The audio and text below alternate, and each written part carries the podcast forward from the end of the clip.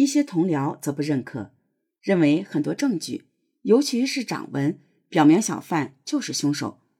这个检察官完全是多事，体毛的白化病并不能作为被法律认可的证据。至于口供，也有可能是小贩出于某些原因故意乱说的。双方激烈争论期间呢，检察官还拍了桌子。最终，市局领导觉得事关人命，不能这么草率。在多方努力下，市局领导将正在劳动改造的鉴定专家。老王请了回来，法医老王再次对指纹和掌纹进行鉴定，果然，权威法医老王的话让他们吓了一大跳。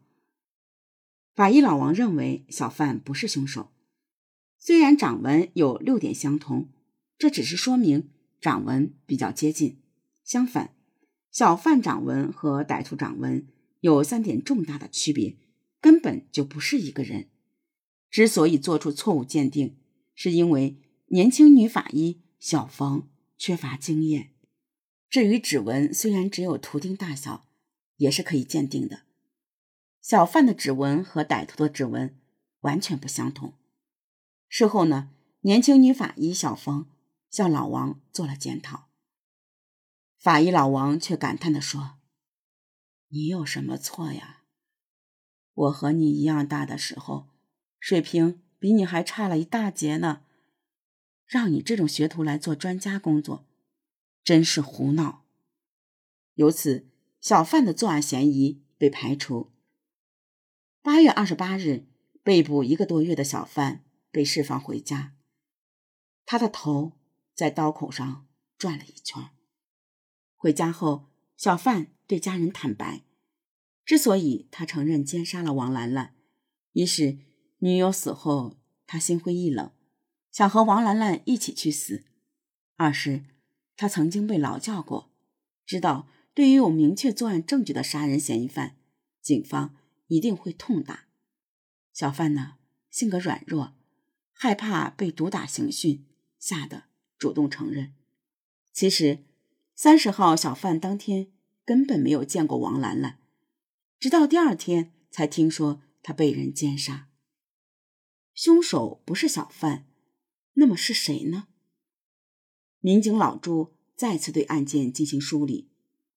现在看来，这个案件的最初判断有问题。报复杀人虽很有可能，然而事实证明，除了小贩以外，单纯的王兰兰并没有仇人。那么，剩下比较可能的就是强奸杀人。歹徒的目的并非单纯强奸，而开始就抱着杀人的打算。歹徒违背常理，敢于在大白天，又敢在靠近公路不远的防疫站作案，就是打定主意先杀人。歹徒进屋就将王兰兰勒死，然后奸尸，也就不怕王兰兰喊叫被人发现。由此可见，歹徒是个非常狠毒的人，可能心理变态。同时，歹徒能够在很短时间攀爬到二楼，短时间内奸杀王兰兰，说明作案手段高超，心理素质稳定。这种人呢，不像是初犯，更像是惯犯，可能有前科。这个人是谁呢？不知道，很可能是同王兰兰素不相识的人，只能大范围排查了。通过比对南京市。所有有前科的指纹和掌纹，民警们一无所获，案子由此拖了好几个月。一些人呢，私下讥笑民警老朱，装包青天，给自己找麻烦，放了小贩容易，我看他到哪里去找真凶？大海捞针呐！此时，民警老朱却又想到一个可能：歹徒不见得就是南京本地人，有可能。是外地人。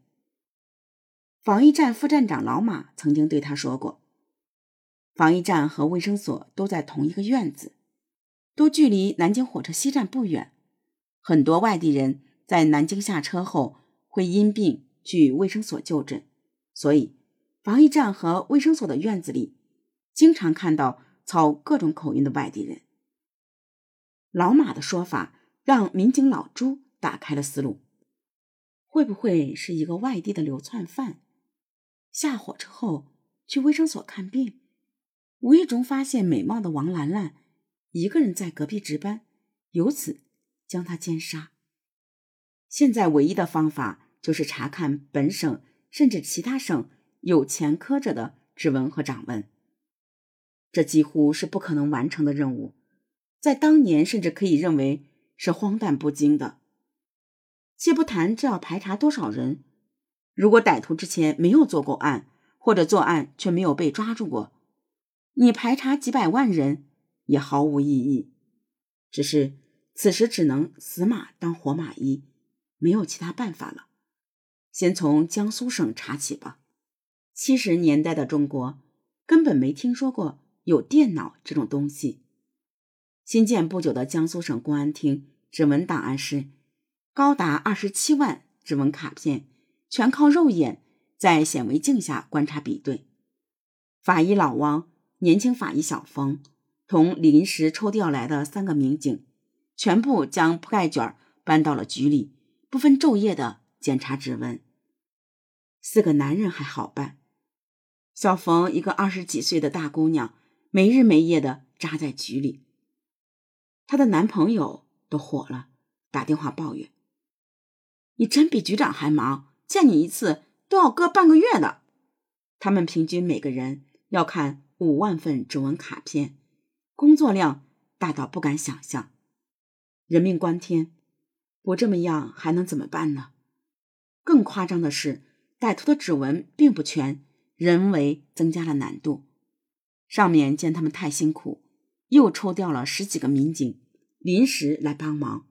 老王他们苦干了整整二十六个昼夜，才将全部二十七万份指纹卡片比对完毕，发现其中十一份很接近。